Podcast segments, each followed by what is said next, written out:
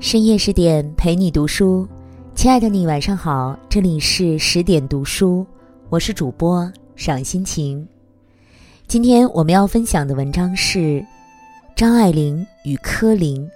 有些朋友走着走着就散了。若您喜欢我们的文章，欢迎转发，也欢迎点击文末的再看哦。那接下来，我们一起来听。张爱玲年轻时候的大红大紫，和暮年时分的二度翻红，离不开一位作家的助推，他就是柯林。晚年的柯林视张爱玲为老友知己，但张爱玲却冷淡的毫无回应。这中间曲曲折折几十载，到底发生了什么，让他们原本？温厚的友情，走着走着，竟散了。一互相成就，彼此欣赏，最为宝贵。一九四三年，上海，柯林接手了著名报人陈蝶衣的《万象》。那次偶然读到张爱玲的《沉香屑之第一炉香》，劈面惊艳呢。柯林是浙江绍兴人，此时的他在文坛上已颇有建树，可谓是张爱玲的前辈。他的作品空灵、隽永，别有一番风味。柯林是个爱才之人，喜出望外之余，就很想约张爱玲的稿，正盘算着请周寿娟引荐。又深觉貌美之时，张爱玲竟陡然现身了。正是一年中最热的时候，蝉一声地一声的在晴空的枝桠间嘶鸣。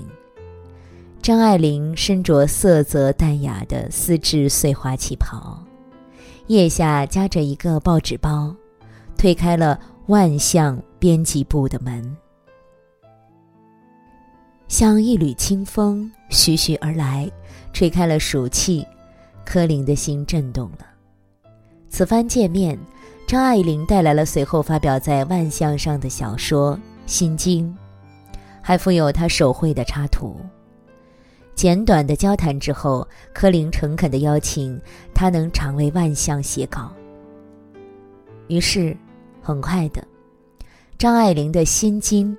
被刊载在当年八月的《万象》，随后小说《琉璃瓦》、连环套、散文《到底是上海人》也陆陆续续的在《万象》发表。才女光芒出现，已惊煞世人。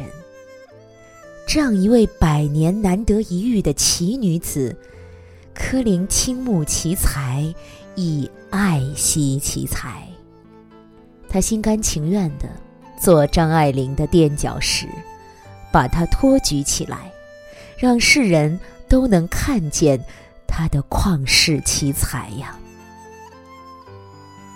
有时候，编辑和作家之间也是讲双向奔赴的。有时投缘了，你对我情真意切，我对你赤诚相待。彼此扶持，彼此成就。你我交汇时，才能互放光芒。随后，张爱玲在《天地》杂志上发表了她的代表作《金锁记》《倾城之恋》等小说，一时间大红大紫，人人争说张爱玲。出名要趁早呀。来得太晚的话，快乐也不那么痛快。张爱玲在文中如是说：“年纪轻轻的她，终归是得偿所愿了。”有那么一段时间，上海文坛已然成了张爱玲的天下。当时有文人撰文恭维她：“鲁迅之后有他。”他是个伟大的寻求者。走在街上，小孩在他后面跟随他，口里只喊着“张爱玲，张爱玲”。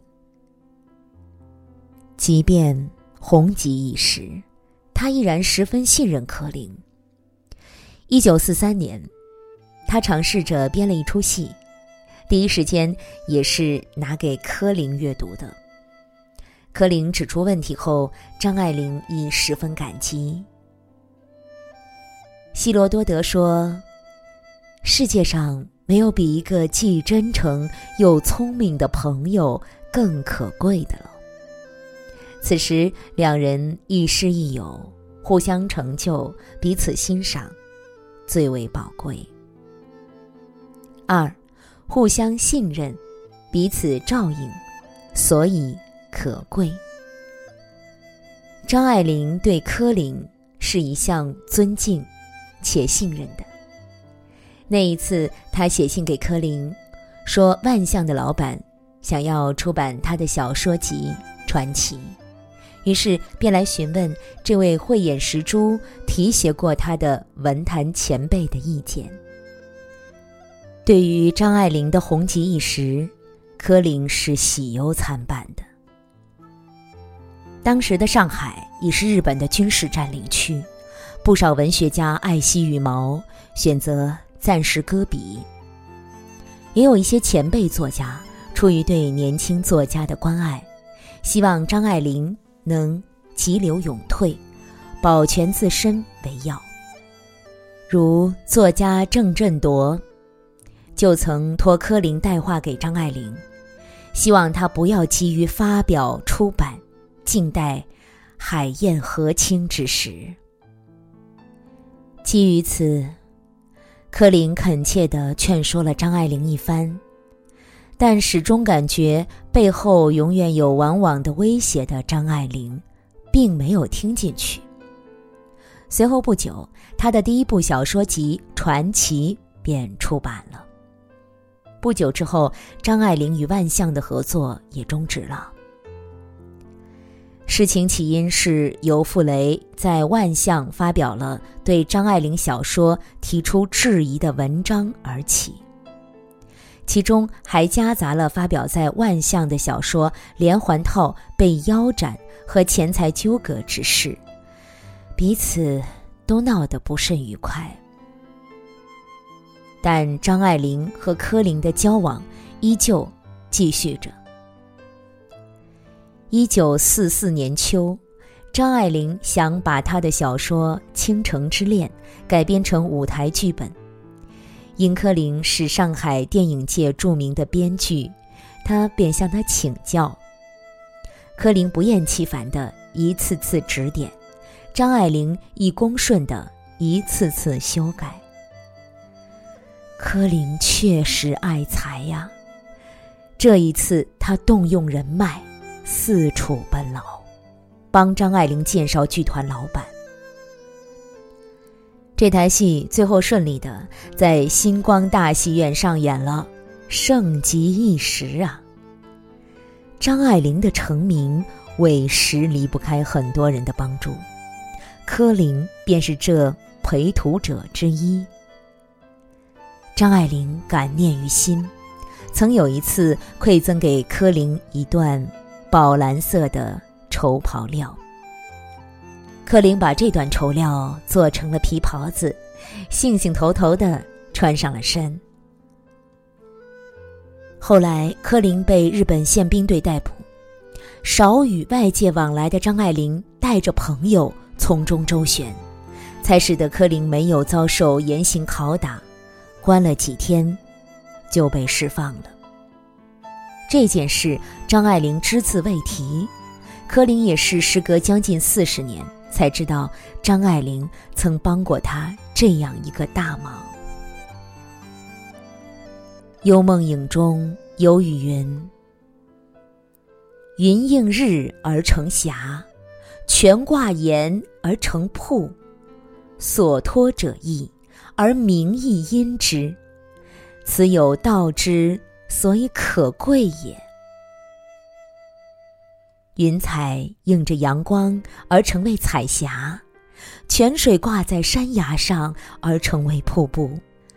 世间万物都是相互照应、彼此流动的，友情之事也是如此啊。任何一段好的关系都是相互照应的，无事时各自保持着各自的界限，有事时另一方不计后果，尽力而为，互相信任，彼此照应，所以可贵。三，有些朋友走着走着就散了。上世纪五十年代之后的很长一段时间，张爱玲投稿无门，生计困窘，名声消沉。直到一九八四年，柯林撰文《遥寄张爱玲》，一切才开始破冰。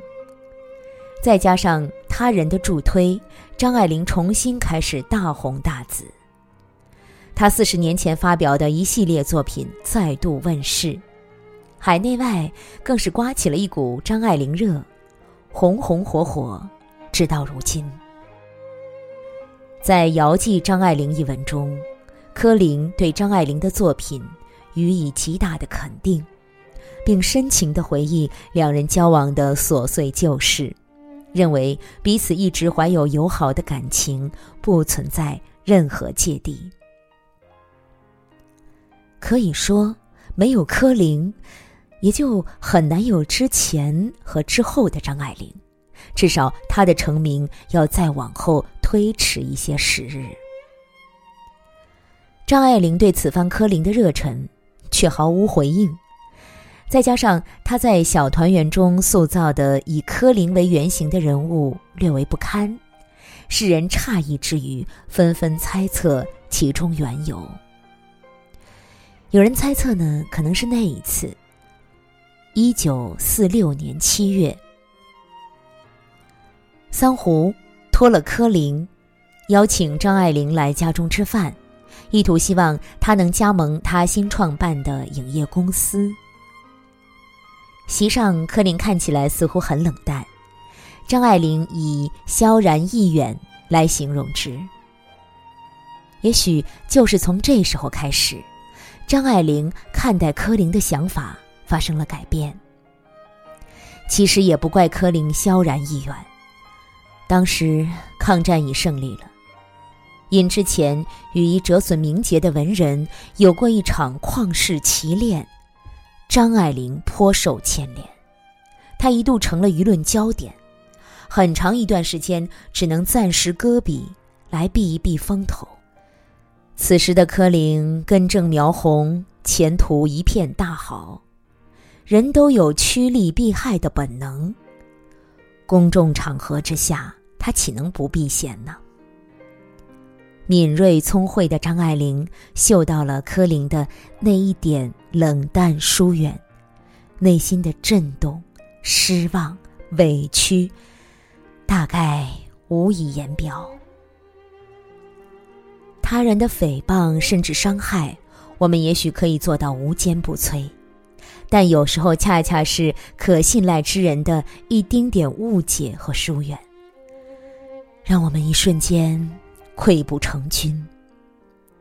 柯林对于张爱玲来说是亦师亦友之人呢，张爱玲内心底把他当作可托赖的前辈，他觉得他应该懂他的困顿、无奈和委屈。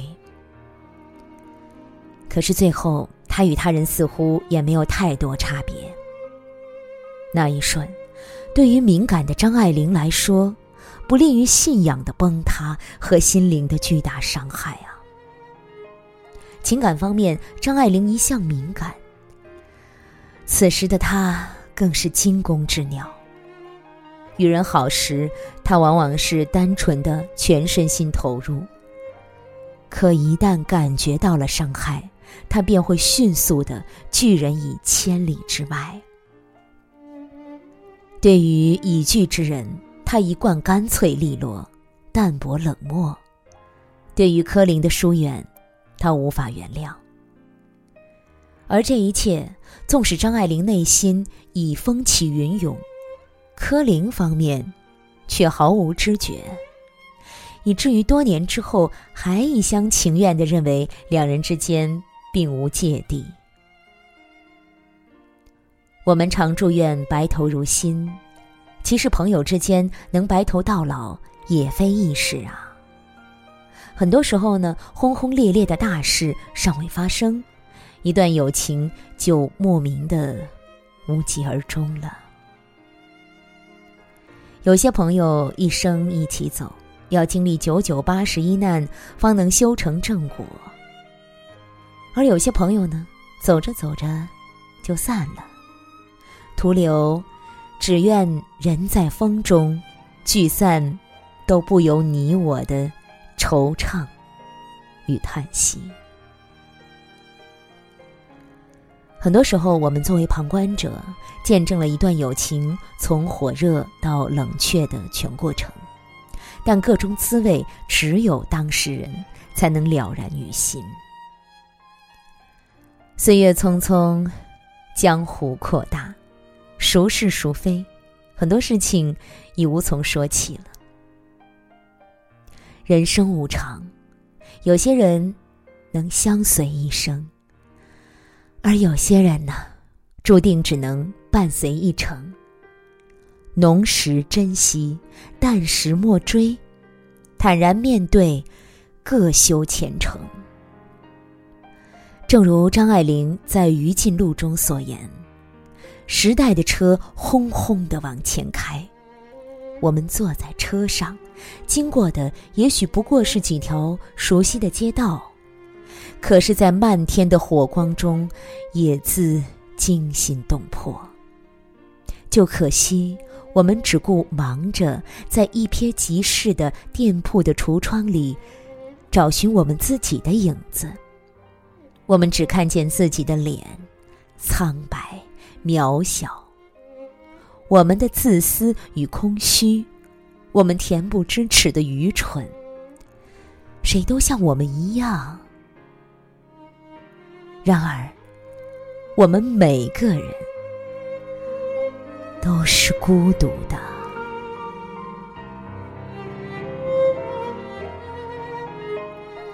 好了，亲爱的你，今天的文章就分享到这儿了。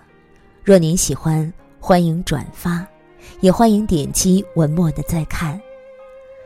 我是赏心情，我在美丽的渤海之滨，山东龙口，向您。道声晚安，晚安喽！愿我的声音让您安静而丰盈。